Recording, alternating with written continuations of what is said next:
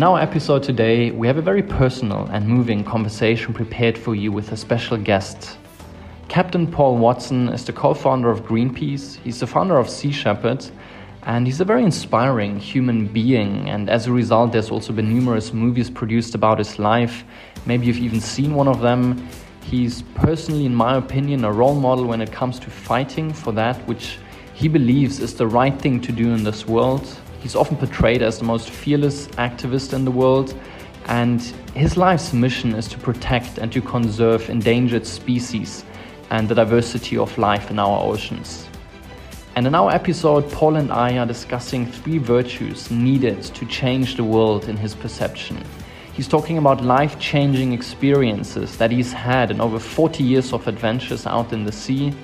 He's covering the three basic laws of ecology and he's also talking about our relationship with the ocean.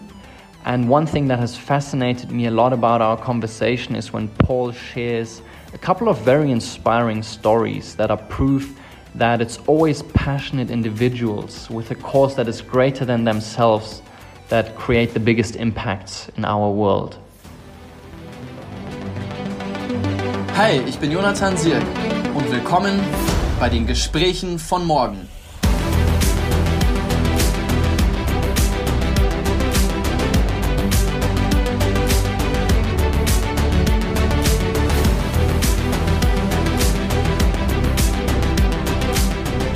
Paul, welcome to our show. It's a great honor to have you here. I'm really, really looking forward to our conversation. Well, thank you. I must say that I really admire and respect you for the work that you do, and that I've watched your video about, or the, your YouTube video in your own words, about a dozen times. And every time I watch it, I get goosebumps, and it, it's, it, it really moves me.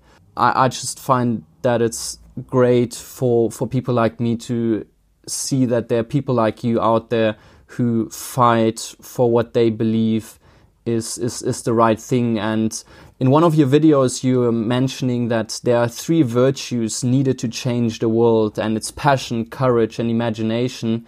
And before we talk about how and if you can develop those virtues in others and if they can be learned, I would like to know and, and, and understand from you where your passion and your courage comes from. That's really hard to answer. uh, I was raised in a wilderness area on the east coast of Canada, very close to nature. Um, when I was 10 years old, I had an experience, I think a life changing experience, where um, I had spent the summer swimming with a family of beavers in the forests. And um, mm-hmm. the next summer, when I went back to look for the beavers, they weren't there. Found out trappers had killed them all during the winter. So that made me very angry. Uh, and that winter, I began to walk trap lines and free the animals and destroy the traps. So that's started my life as an activist at 11.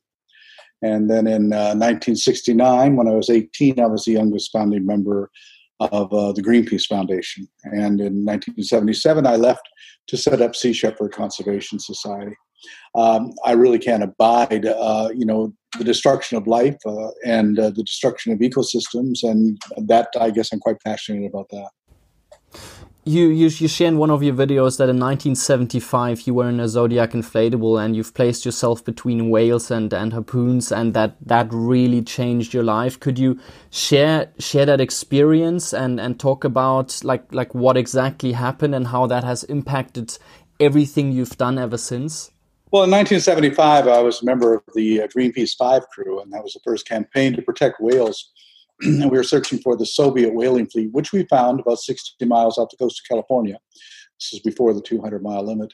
And our, you know, we were reading a lot of Gandhi at the time, so I thought that the thing to do was to, uh, you know, we were going to block them, get our bodies between the harpoons and the whales, and um, that's what we did. So Robert Hunter and I found ourselves in a small inflatable boat in front of a, a Soviet harpoon vessel that was barreling down on us at full speed, and in front of us were eight incredible sperm whales that were fleeing for their life. And every time uh, the harpooner tried to get a shot, I would block uh, block the shot with our with the boat. And this worked for about 20 minutes until the captain on the Soviet harpoon vessel came running down the catwalk and screamed into the ear of the harpooner, then turned, looked down on us, smiled, and brought his finger across his throat. And uh, that's when I realized that Gandhi wasn't going to work for us that day. And a few moments later, there was this horrendous explosion, and the harpoon flew over our heads and slammed into the backside of one of the uh, whales in the pod. And it was a female, and she screamed and she rolled on her side. There was blood everywhere. And suddenly, the largest whale in that pond hit the water with his tail. It was like a thunderclap was striking the water, and he dove straight down and he swam underneath of us and threw himself at the harpooner on the bow of the Soviet whaling vessel. They were there waiting for him, and the um, the they very uh, they they put had put in another harpoon, uh, an unattached harpoon, and and at point blank range, the harpooner shot that whale straight in the head, and uh, the whale fell back and screaming, rolling, water everywhere, blood everywhere. And as he was rolling about in agony on the surface, I caught his um, I caught his eye, and he disappeared again. And now I saw a trail of bloody bubbles coming at us real fast. And he came up and out of the water at an angle so that the next move would be to come straight down on top of us and crush us. And as his head rose out of the water, and I looked into this eye, an eye the size of my fist, what I saw there was understanding that I felt that the whale understood what we were trying to do because I could see the effort he made to pull himself back, and his head began to slide back into the sea. His eye disappeared beneath the surface, and he died. So he could have killed us and made that decision not to. So personally, I owe my life to that particular whale He had every right to attack us, and he made that he made he discriminated and did not carry through. And as uh, we sat there in this small boat and in the middle of the Soviet whaling fleet, the sun was going down. And I said to myself, why are they killing these whales? You can't eat sperm whale meat. They kill them for oil. It's a high heat resistant uh, lubricating oil, especially spermaceti oil from the head of the whale. And that was highly prized uh, especially in the Soviet Union, for uh, lubricating intercontinental ballistic missiles. And I said to myself, here we are, destroying these incredibly beautiful, socially complex, magnificent animals, self aware, sentient beings, for the sole purpose of making a weapon meant for the extermination, the mass extermination of human beings. And that's when it struck me we are insane totally insane, especially ecologically insane. And I said from that moment on, uh, I'll be doing what I'm doing for them, not not for us, but uh, for the for the, the the sentient beings that live in the ocean. That's those who those are our clients, and that's who we represent, and that's what we fight for. And that was in 1975, and you just mentioned that in 1977 you founded Sea Shepherds, right? Like, was that the decisive moment for you to say that you will leave Greenpeace to find your own mission, or like like what happened after that? No, I, I led two uh, campaigns to uh, protect seals on the East Coast in '76 and '77. Um, but Greenpeace was becoming more and more bureaucratic, and uh, I couldn't do what I wanted to do. And also, I was very frustrated with this Quaker point of view, which is you bear witness and uh, to me that's a form of cowardice you know you don't walk down the street and see a woman being raped or a, a, kitten being stomped to death and do nothing but take pictures and hang banners and that's what we were doing and i said no i'm going to set something up that's going to be uh, not protesting but intervening an interventionist organization protesting to me is very submissive it's like please please please don't kill the whales and they do it anyway and you can't do anything about it but take their picture so setting up Sea Shepherd as an interventionist group, I think we've had much more success. And I also adapted a couple of things. One was uh, a strategy, which I call aggressive nonviolence. And uh, we're quite proud of our record on that. In 42 years, we've never caused a single we haven't killed anybody. And uh, but we've shut down hundreds and hundreds of illegal operations. We're aggressive, but at the same time, nonviolent, and that's what we continue to to do to this day.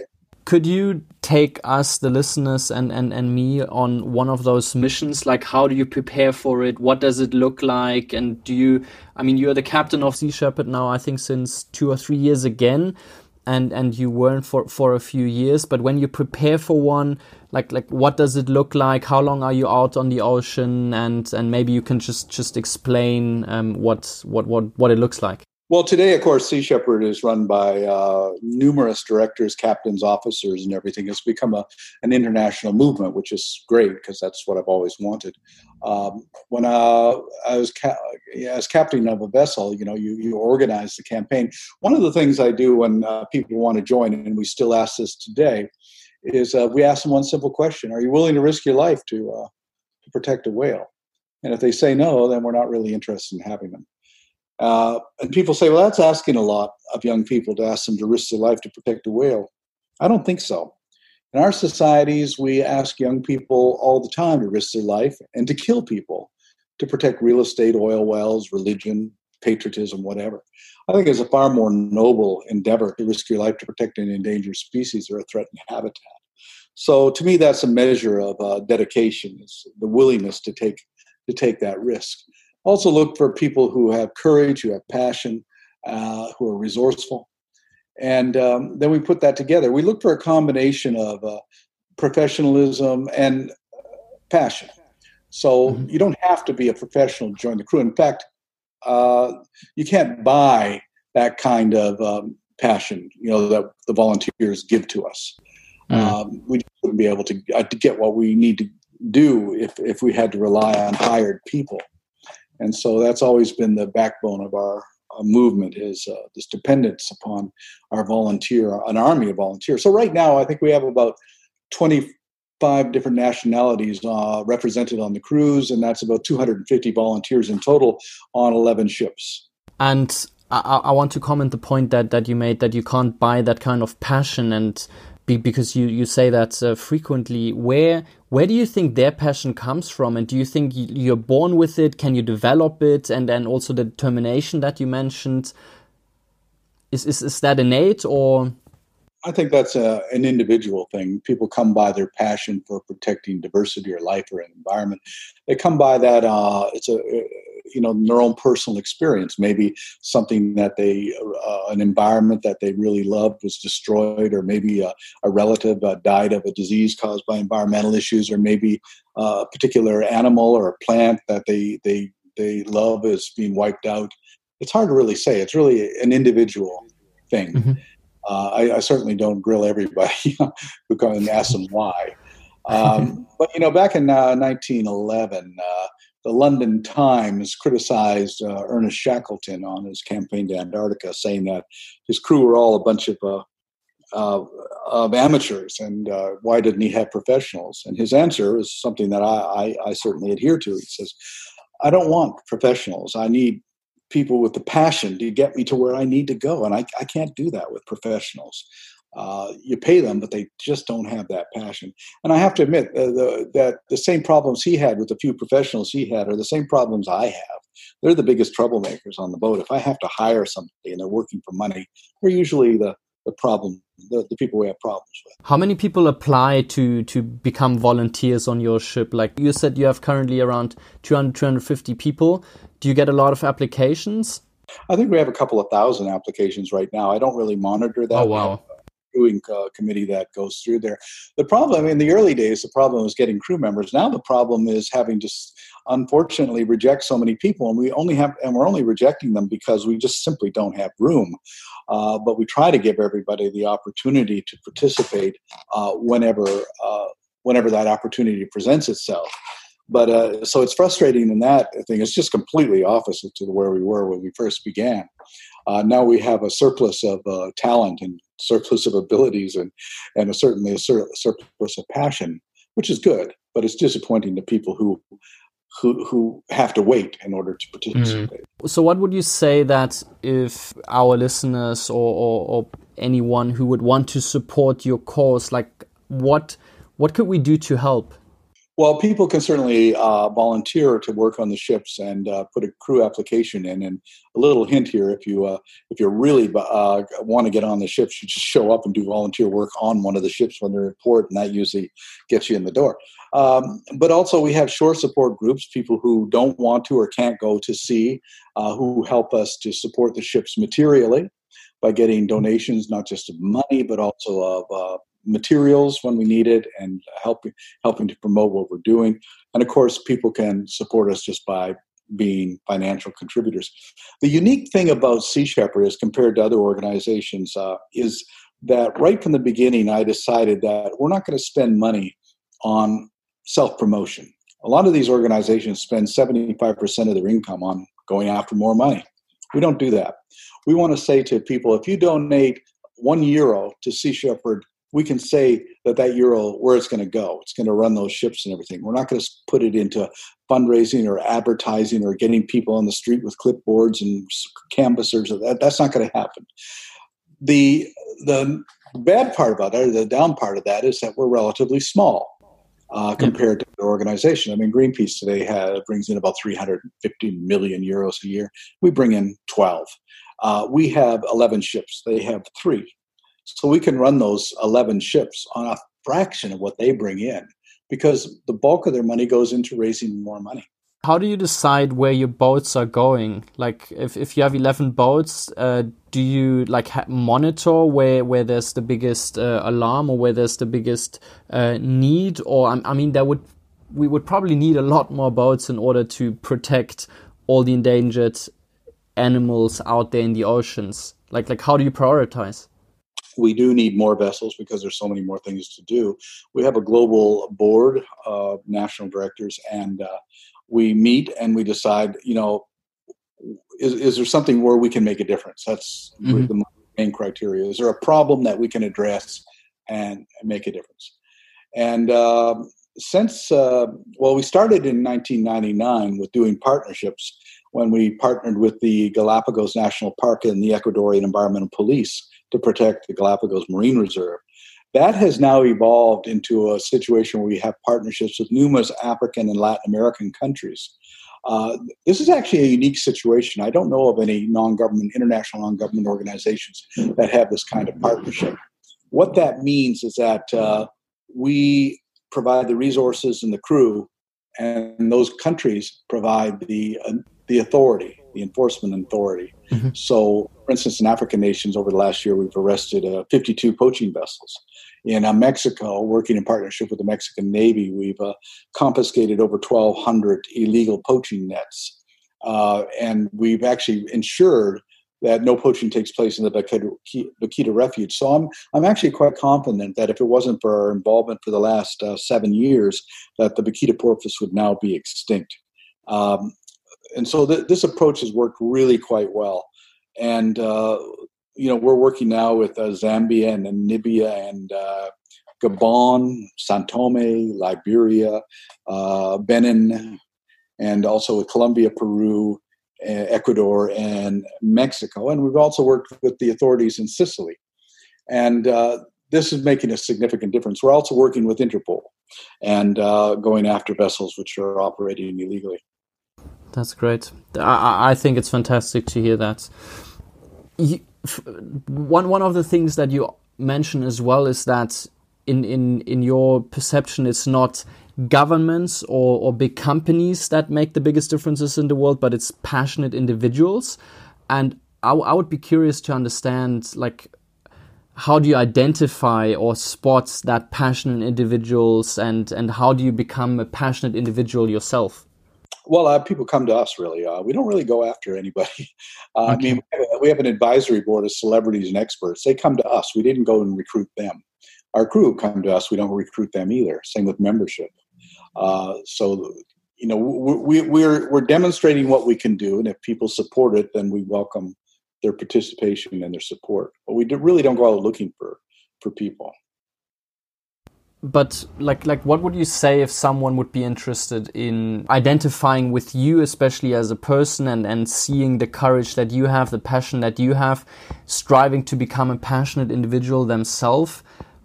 What would you say does it take to become a passionate individual?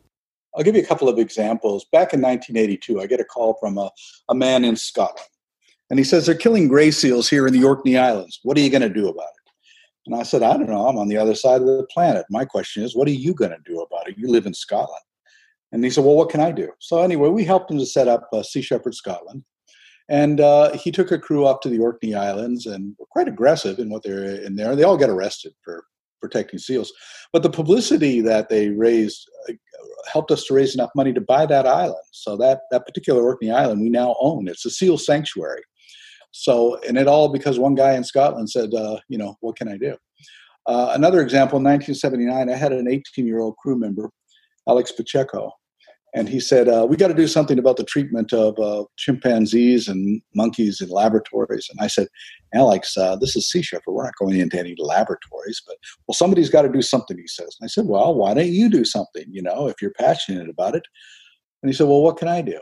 I said, "Use your imagination." So he went back to Maryland in the US and got a job in one of the laboratories. He documented everything in that laboratory for a year, turned all over the evidence to the authorities, to the media, and shut that laboratory down. And then he went on to fund, found his own organization, which is now the People for the Ethical Treatment of Animals, PETA. Uh, so a lot of organizations and groups have been put together by former crew members. And I, am telling people, I say, you don't have to do what we do. You just have to follow what you're passionate about. Mm-hmm. Because of Dian Fossey, we have mountain gorillas in Rwanda. Because of David Wingate, the Bermuda storm petrel has survived.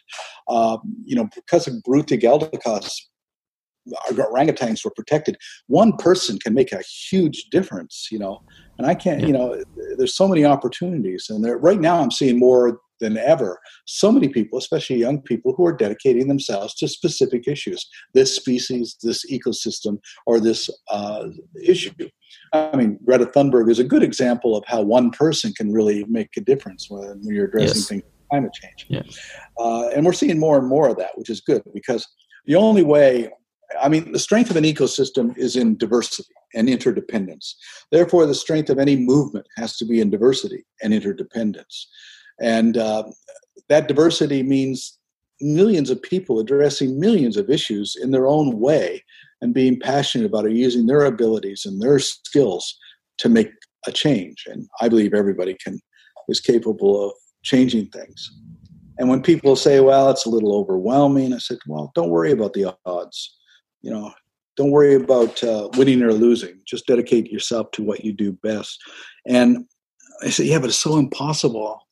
And the answer to that is sometimes the answer or the solution to an impossible situation is to find the impossible solution. And that's possible. Uh, an example in 1972, the very idea that Nelson Mandela would become president of South Africa was unthinkable and therefore impossible. And yet the impossible became possible. So I believe the impossible solution is just there waiting to be uh, found.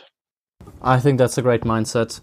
Um, and and I can really relate to that. And you just mentioned biodiversity, and you mentioned interdependence, and you cover like three basic laws of ecology, which you say are crucial for our survival and and the future on on planet Earth. The third one is uh, apart from the law of biodiversity and the law of uh, interdependence of our species, is uh, the law of finite resources. Could you explain those uh, three laws in a bit more detail? Well, no species can live on this planet outside of the three basic laws of ecology diversity. Uh, ecosystem needs diversity to survive. Interdependence that the species within that ecosystem are, need each other. They're interdependent with each other. Uh, if you remove one, then you cause disruptions throughout the entire ecosystem. The law of finite resources that there's a limit to growth, a limit to carrying capacity. And when you steal the carrying capacity of other species that take more than you actually need, uh, you're therefore causing diminishment both of uh, in diversity and, and in interdependence, which leads to a crash. I guess the best way that I, I explain it, especially to younger people, is this the Earth is a spaceship and it's on this incredible voyage around the Milky Way galaxy. And every spaceship has to have a life support system, and that provides us with the air we breathe and the food we eat and regulates climate and temperature. And that life support system, the machinery for that has to be run by a crew. And human beings are not crew members on Spaceship Earth. We're uh, passengers. We're having a wonderful time entertaining ourselves, but we're the passengers. We're not. Uh, we're not running the machinery. But what we are doing is killing off the crew that do run the machinery. And uh, there's only so many crew members you can kill before the uh, machinery begins to fall apart. If we lose phytoplankton, we die. If we lose bees and worms, we die. If we lose trees, we die um, we're dependent upon these other species for our very survival and existence. The problem is, is that about 10,000 years or so, or so ago, we developed this attitude, which I call anthropocentrism, that we're all important. Everything was mm-hmm. created just for us, and nothing else really matters. Everything else is to be used by us and abused by us. And before that, and in many indigenous societies today, the outlook is biocentric. We're part of everything. And we have to learn to live in harmony with all other species because if we don't, we simply will not survive. We're not a very successful species. We haven't been around that long. We're the last surviving hominid of the primates. Uh, we're the last surviving hominids. Uh, you know, Neanderthals died out 40,000 years ago. Uh, and we're not going to be around that much longer unless we learn to live in harmony with all other uh, species. I mean, this one group of plants, the phytoplankton, provides 70% of the air we breathe, and we've caused a diminishment in phytoplankton population since 1950 by about 40%. But yet, the average person not only doesn't know that, the average person doesn't care about it. It's not part of their life because their entire existence is an illusion. Uh, this, their beliefs in these, uh, what I call collective mass psychosis, their political, religious beliefs or whatever. Almost every single religion, other outside indigenous cultures, puts human beings as the center of everything. It was all created for us. We're the most dominant, most supreme, whatever. In my mind, we're just a bunch of overly conceited naked apes who are, div- are divine legends in our own mind. But uh, you know, we don't see that because we're just so full of ourselves that, uh, that you know that that we just live in this dream world and who knows where that's going to go. But I think that we're seeing the consequences that are happening more and more. Uh, COVID 19, this particular pandemic, I, have been predicting that for 20 years, that there would be more. In fact, there's two sources for existing, for emerging pathogens. One is melting permafrost, which is releasing pathogens that have been dormant for 30, 40,000 years. The other one is zoonotic transmission of viruses, which are being caused by diminishment of ecosystems and diminishment of species. Uh, viruses are a very important part of our you know ability to be alive. There are literally hundreds of millions of viruses, and almost every particular plant and animal has a group of viruses associated exclusively with that plant and animal. And those viruses tend to be beneficial for the most part. But when the problem is, is when a, you diminish an ecosystem or a, or a species, now that virus associated with that species has to go somewhere and that's called zoonotic transmission. It, it's going to jump to another species. Now, over our history, we've had a number of zoonotic transmissions, which weren't all that, you know, bad. I mean, they're uncomfortable. Like we got the common cold, which is a coronavirus. We got that from the horse. We got flu from birds and from uh, from pigs, and we got MERS and that from camels. And there's and there's other that kind of transmissions. But it's going to get more and more serious because we're there's more and more viruses going to need a place to go. I mean, yeah. Ebola came from monkeys that jumped to people because it's very closely related. And uh, so my prediction is on this, just from an ecological point of view, that over the next hundred years, there's going to be increasingly more viruses, and they're going to be more lethal. And uh, we have to find a way of living with that because we're not going to. Uh, I mean, it's this illusion that, for instance, we're going to develop a vaccine. No, we're not. Uh, and I'll tell you why, because it's a coronavirus, and we've never developed a vaccine for a coronavirus. Otherwise, we'd have a vaccine for the common cold. And uh, of all the coronaviruses, there's no vaccines. So I don't see this. I don't see this developing. And what I'm seeing is uh, coronaviruses are very quick to mutate and to evolve. And even if you did have a vaccine, it would last what six months before you're now you're on to something else. Just like flu mm-hmm. vaccine last forever. So I think the solution overall is we've got to learn to live in harmony with these other species. We have to encourage the the welfare and well-being of other species, plants and animals. We have to learn to live with them and not to use them. And uh, that's going to be the that will only be be the only solution that I can see. Listening to you, it becomes very, very evident that obviously we need a change in our awareness, in our mindset, and as you said, in our whole approach of how we live in in this world and how we live uh, in, in in harmony with with other species. And you said that a lot of people simply don't know about it um, and I, I think it's a difference between not knowing about it and not caring about it. I think there's a lot of people out there who don't know about certain things but they do really care but they just don't know what to do so is is there anything that you can share like looking at your three basic laws of ecology like what actions do you derive do you derive from these laws like what can the people listening or in general um, what what what can we do and how can we learn to um, live in harmony with with with other species? Well, there's only one thing you can do is uh, use your abilities, your skills, and and that uh, in the best way you can. In 1973, I was a medic for the American Indian Movement during the occupation of Wounded Knee in South Dakota, and that's where I learned a very valuable lesson. We were surrounded by 3,000 federal troops. They were shooting at us, uh, 20,000 rounds a night. Uh, they killed two people, wounded uh, 46. And uh, I went to Russell Means, who is the American Indian Movement leader there, and I said, Russell, we don't have any hope of, of winning this. We're completely surrounded, and the odds against us are overwhelming. So, what are we doing here? And the answer that he gave to me has stayed with me all my life, and that is, well, we're not concerned about the odds against us. We're not concerned about winning or losing. We're here because it's the right place to be, the right time to do it, and the right thing to do. He said, concentrate on the present, and that will define the future. Don't live in the future, live in the present.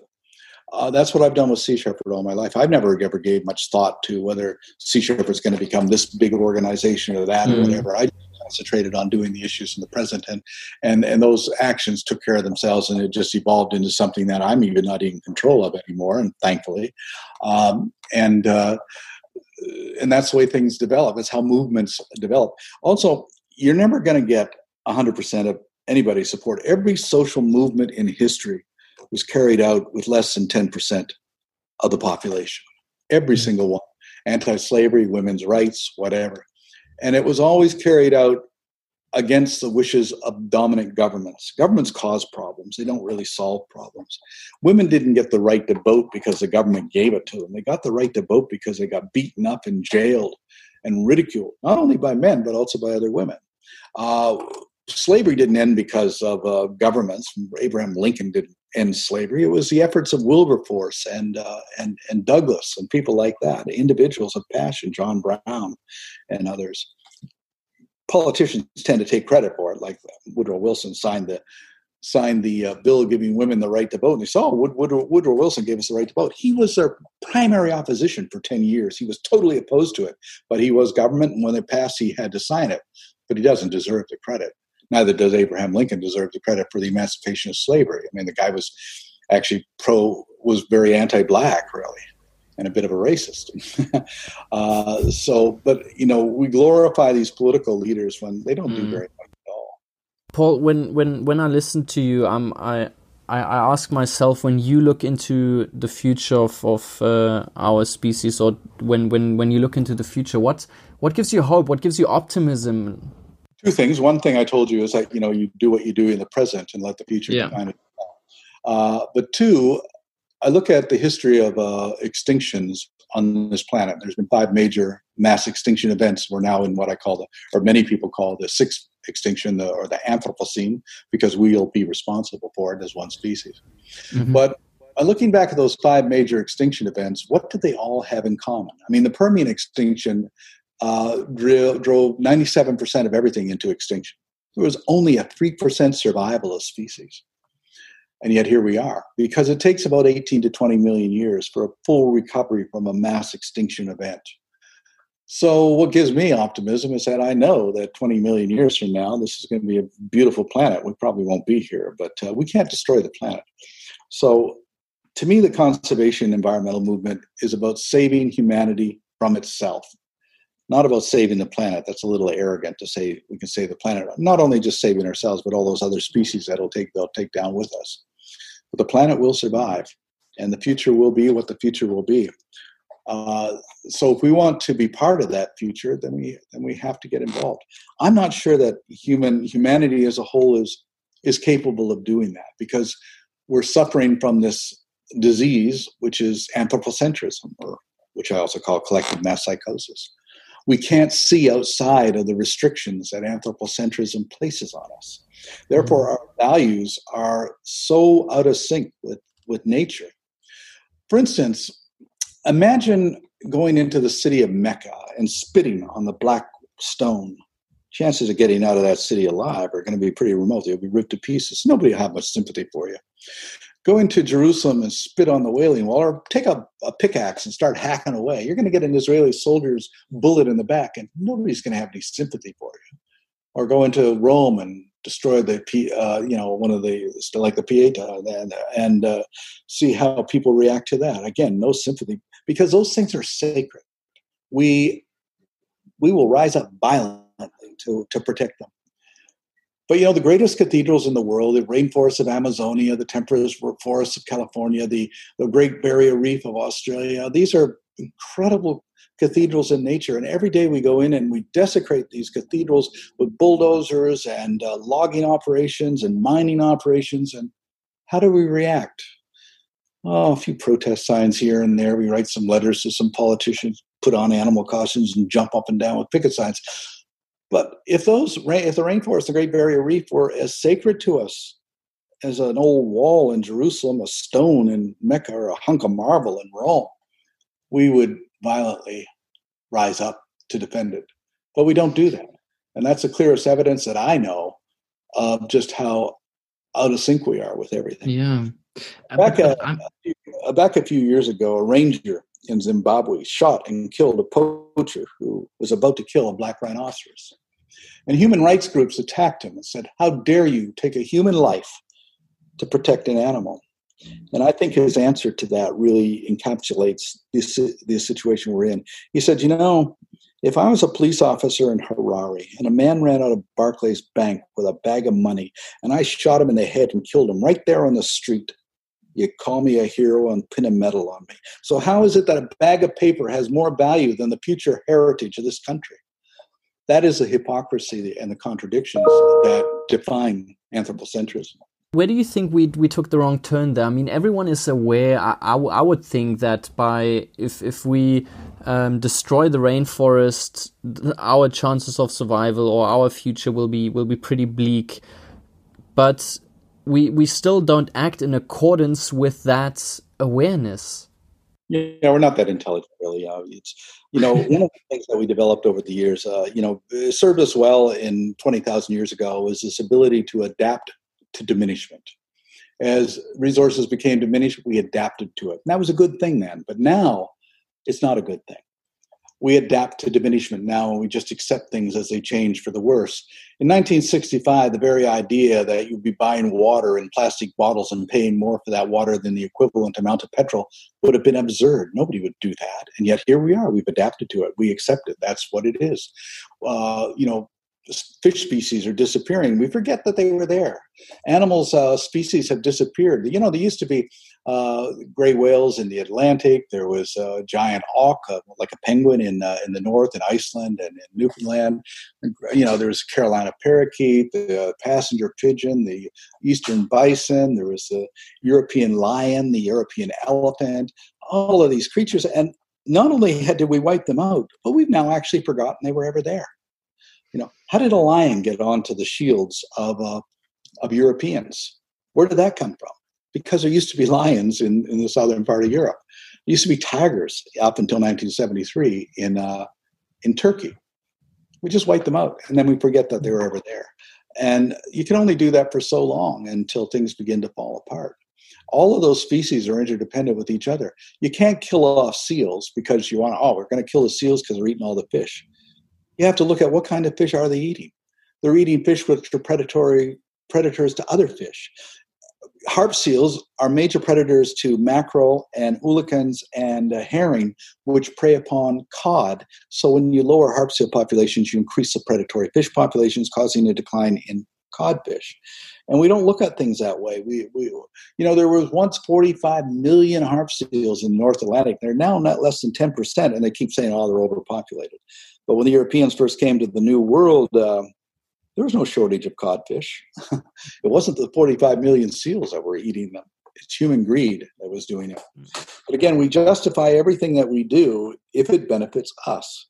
And where did this all begin? I think it all began with the development of agriculture. When uh, that became the developing uh, development of patriarchy, became the development of hierarchy, all, all stemmed out of agricultural communities uh, we left the, the garden of the natural world to become dependent upon uh, the fruits of our own creation, really.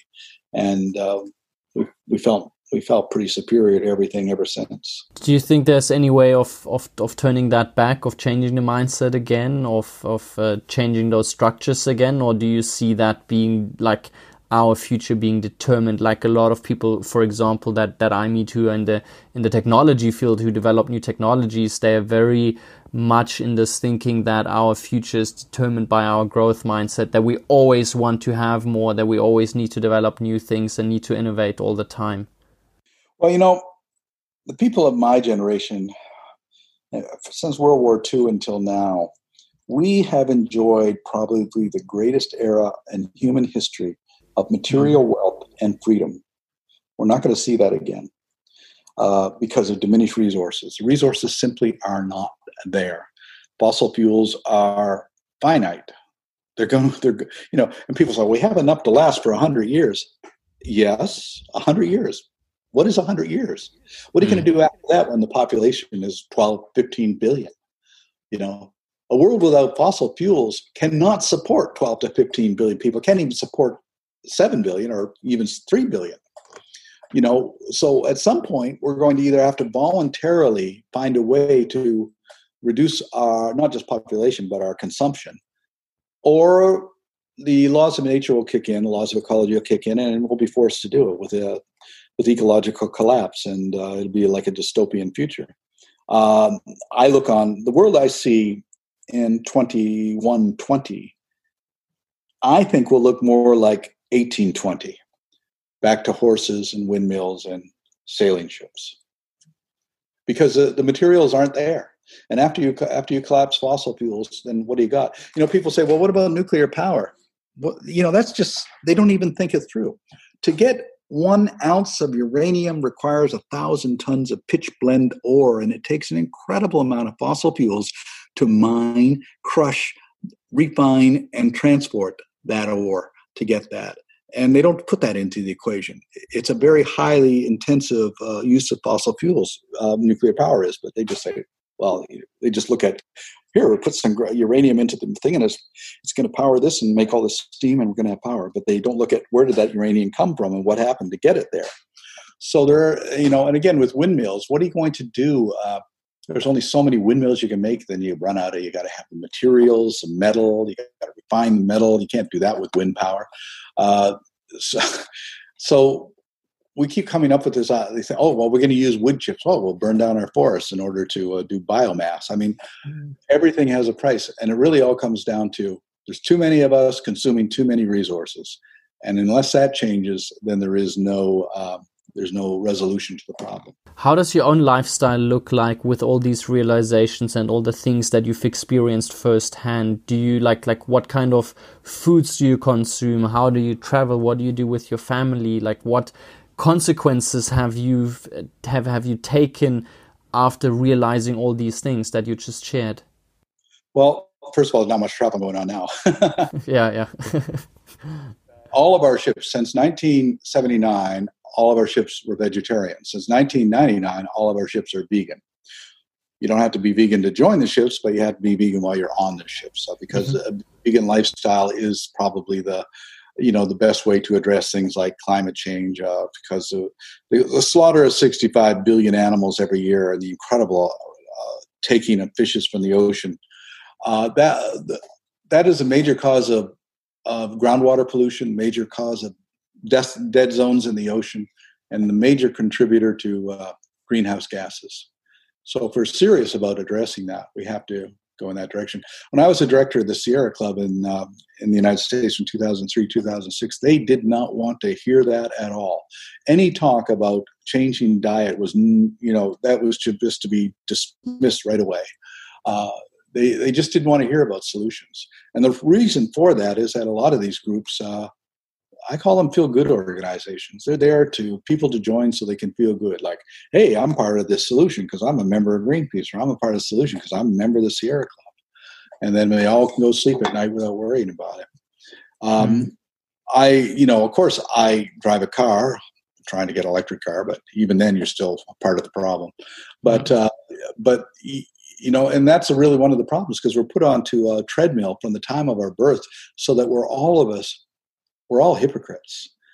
We have to just accept the fact that we're hypocrites and try to mitigate where we can, try to lower our carbon footprint where and how we can, but you're not going to be able to erase it completely unless you're living in a cave as a hermit somewhere, and that's not going to change anything for anybody. Uh, so right now I live in the uh, in a forest area, and um, we, within nature, I mean, we got bears and we got foxes and we got turkeys, like that, um, which is nice. Uh, and I, I, don't certainly don't live in the city, and uh, a vegan lifestyle, and mm-hmm. you know, try, and a low consumption lifestyle, which is very important. I want to talk to you about our relationship uh, with with the ocean because it fascinates me that most people love the water and we we love the incredible dimensions of it and watching the sunset over the ocean and the power it, it all has. Yet, as you said, we destroy it at the same time. And I would like to hear a few things from you that you've witnessed over your career that have shocked you the most, so that we can create an awareness of what's going on so that maybe we can all learn to reflect our own behavior more. I was raised in an Eastern Canadian fishing village, and I have seen a con- con- consistent diminishment of species and habitats since then. My the village I lived in was the largest, uh, probably the largest lobster fishing village in uh, in the world, really, St. Andrews by the Sea uh, you know, I remember lobster traps that were lined up for a mile, you know, piled on top of each other down the road before they could be set. So I go there today. If I go to my hometown, there are no lobster traps. There's no fishing boats because there's just no fish left in that area. So uh, what we're doing right now is investing more and more money into heavy gear technology to extract less and less fish. So these heavy commercial fishing vessels, you know, these are investments of a couple of hundred million dollars each. Now, when you have that kind of an investment, you owe the banks a lot of money. That means you got to get a lot more fish in order to pay for that. And so it's an it's a vicious circle. We got to catch more fish so we can make more money so we can pay off the banks. And the end result is we're going to wipe out the fisheries. According to Dr. Boris Worm and Dr. Daniel Pauly, the two foremost fisheries biologists in the world today, by 2048, there's not going to be any fishing industry because there won't be any fish. And one solution to that is we can learn from indigenous cultures like the Polynesians. Uh, you know, for hundreds of years, a shaman in a Polynesian culture would uh, declare an area kapu. This bay is kapu, no fishing for 20 years. Anybody caught fishing, death penalty. And everybody's, oh, that's a little severe, you know, putting the death penalty for fishing. But not from their point of view because they knew that if the fish disappeared, they would die. They couldn't live. Mm-hmm. And therefore, it was a matter of survival and life or death. And uh, that's why it was so, the punishment was so severe. There are no kapu areas anywhere in the world today. There's no place for the fish to hide. Where do the poachers go? National parks and marine reserves. They take 300,000 sharks a year illegally out of the Galapagos Marine Park and that's true of almost every sanctuary. You put a designation of marine sanctuary on the map, and you can guarantee that the poachers will head there to see what they can they can get. Poaching is out of control. Forty percent of all of the fishing vessels out there are operating illegally, probably more. Uh, and there's millions. There's literally four million fishing vessels out there. Uh, so it's you know it's just, the, the numbers are just absolutely. I'm actually quite surprised that the fish have even survived. Mm. But again, it's adaptation to diminishment. Back in the 90s, there was a fish uh, out of New Zealand waters called the orange roughy. You could buy it everywhere. It was in Trader Vic's and all these all these different places. You don't see it there anymore. It just disappeared. Because an orange roughy takes 45 years to become sexually mature. It can be lived to 200 years, but its rate of uh, uh, procreation is so low that it couldn't keep up with the demand. And so rather than stop the fishery, they just fished it out and on, moved on to another species. And so we're seeing species after species just disappearing because there's always something else. You know, somebody once joked, "Oh, we'll get down to we'll all we'll have left to eat is jellyfish." And then I went to this one thing, um, an event one time, and they were serving bloody well jellyfish salad. So he even got down to eating jellyfish now. um, basically we have to leave the you know at the tw- at the 2015 climate change conference in Paris I gave a presentation of course it was rejected completely but I said we need at least a 50 year moratorium on heavy gear commercial fishing shut it all down to give the ocean the opportunity to repair the damage that we've done to it and of course that's not going to happen But that is the only solution. We have to shut it all down and allow the ocean to repair that damage.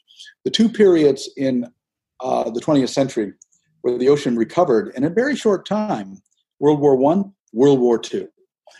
People were busy killing each other. They weren't taking the fish. And actually, fish populations increased during those two particular periods. We just have to give it time and it repair itself. I wish we could find a way, like how, how to accomplish that. I mean, it was so evident now that during COVID nineteen, all the things like like how nature could breathe again, and it's it's so obvious. Um, anyway, you, you you say that if the oceans die, then we all die. When would you like when when when is the ocean dead? Like like when would you declare the ocean to be dead? Or you you gave the plankton exa example, but could could could you elaborate that point a bit more? The phytoplankton, if anything, should impact the phytoplankton in the world's ocean. That's it. That's that's game over. Okay. Nobody, li nothing lives on this planet without phytoplankton. That's we have the air to breathe. I mean, the forests of the world, which we're cutting down, only provide 20, 30 percent. The rest comes from the sea. Uh, so, you know, imagine a world without bees. Uh, you know, the, the, problems that's going to cause with pollination and crops and things like this. A world without worms. You know, a few years ago, I was taken to task by the Fox Network in the U.S. because they called me up and said, "Did you say that whales and uh, I mean, did you say that fish and trees and worms and bees were more important than people?" I said, Yeah, I said that.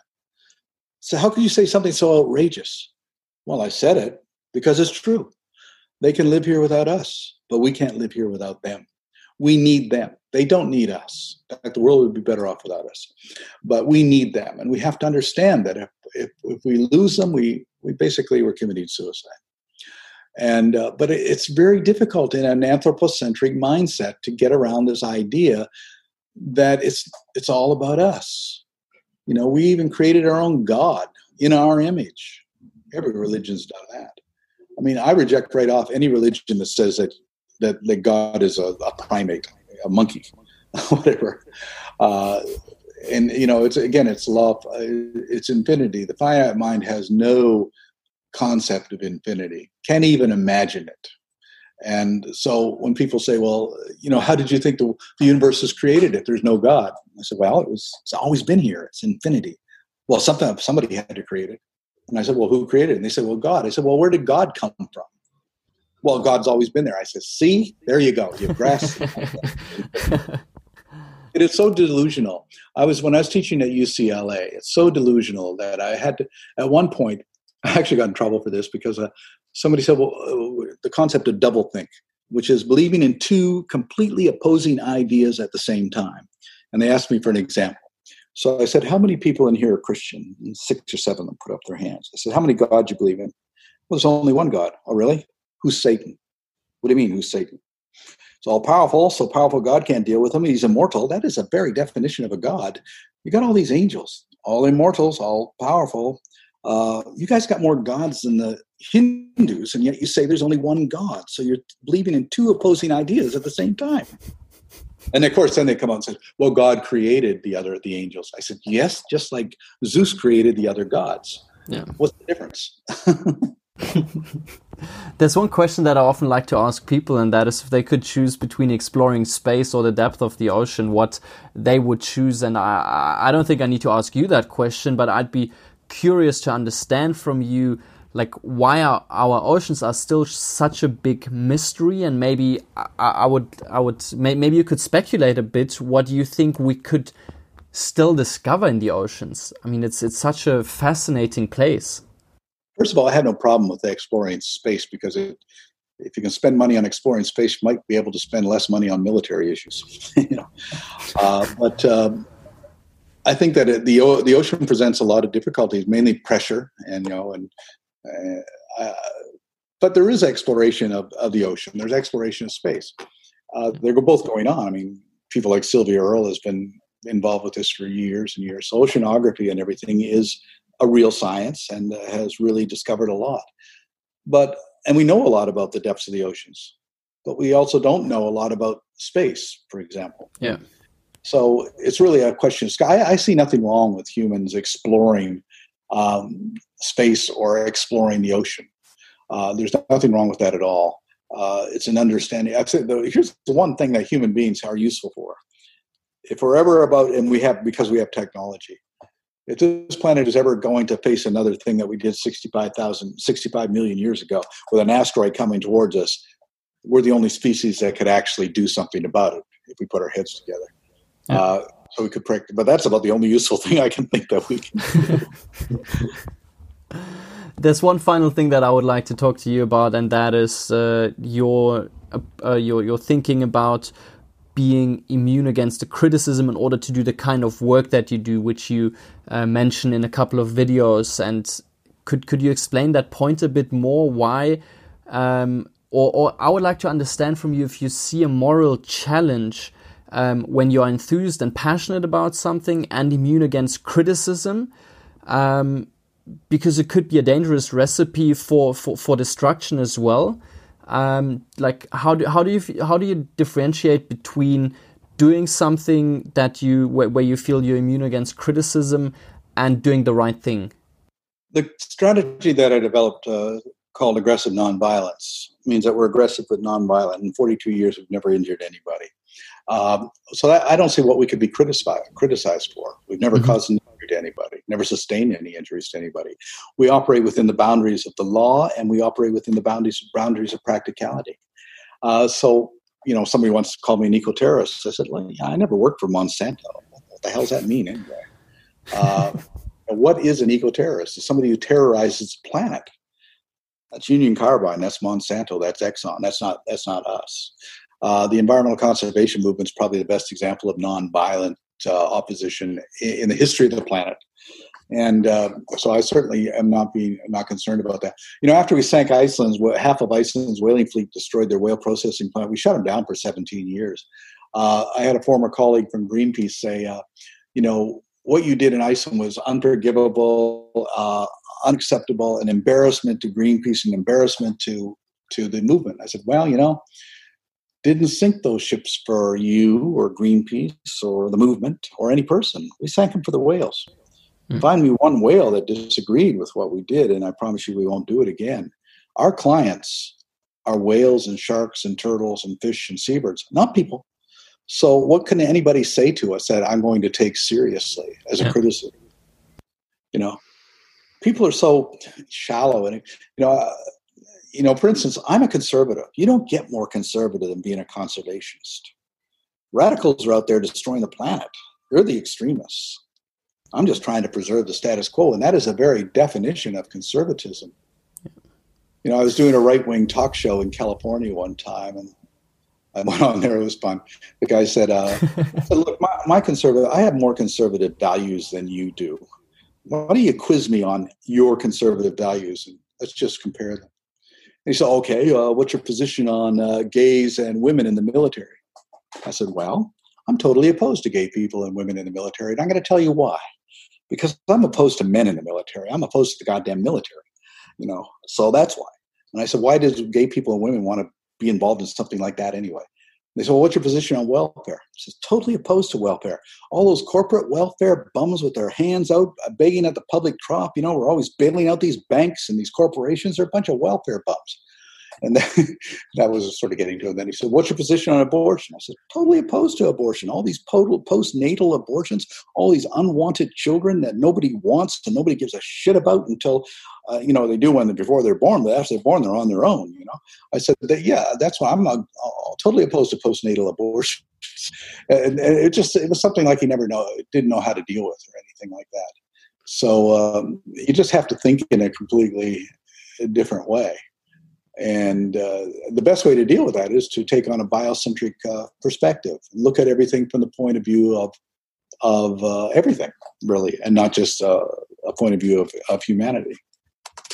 I think you, you, you shared a lot of very valuable insights, and, and I must say that that I deeply admire your your approach on how you see things and and and what you dedicate your life to, and. Um, when when when are you off to your next mission? Well, we have missions all the time. Um, right now, we have two uh, ships patrolling West African waters the Bob Barker and the Sam Simon. Uh, we're about to launch our seventh year of our campaign to protect the endangered vaquita in the uh, Sea of Cortez and the Vaquita Refuge. Uh, we'll be going to Malpelo Island off of Colombia to work with the rangers to protect sharks there. We have campaigns coming up in the Caribbean with our vessel, the John Paul DeJoria, anti-poaching campaigns, working primarily with uh, Dominica. Uh, and we'll be doing anti-poaching patrols in the next in the next couple of years uh, in both the uh, in both the, the Mediterranean and in the Southern Ocean. we're looking to secure a couple of more ships to, to make that more efficient our vessel Ocean Warrior, which has been quarantined now for seven months in uh, in Singapore. Hopefully, we'll have it out by September. Uh, and I have to hand it to that crew's been on board. And they haven't been able to allow to leave since March. And once we get secured, then we'll take that vessel, be going to uh, Peru to work against illegal fishing operations, primarily by the, the Chinese fishing fleets, which are just out of control in the eastern tropical Pacific thank you for this conversation. It was great, and and all the best uh, to you. And um, yeah, I, I hope that we can take this conversation further some time and and maybe maybe do some stuff together. Thank you so much. All right, thank you.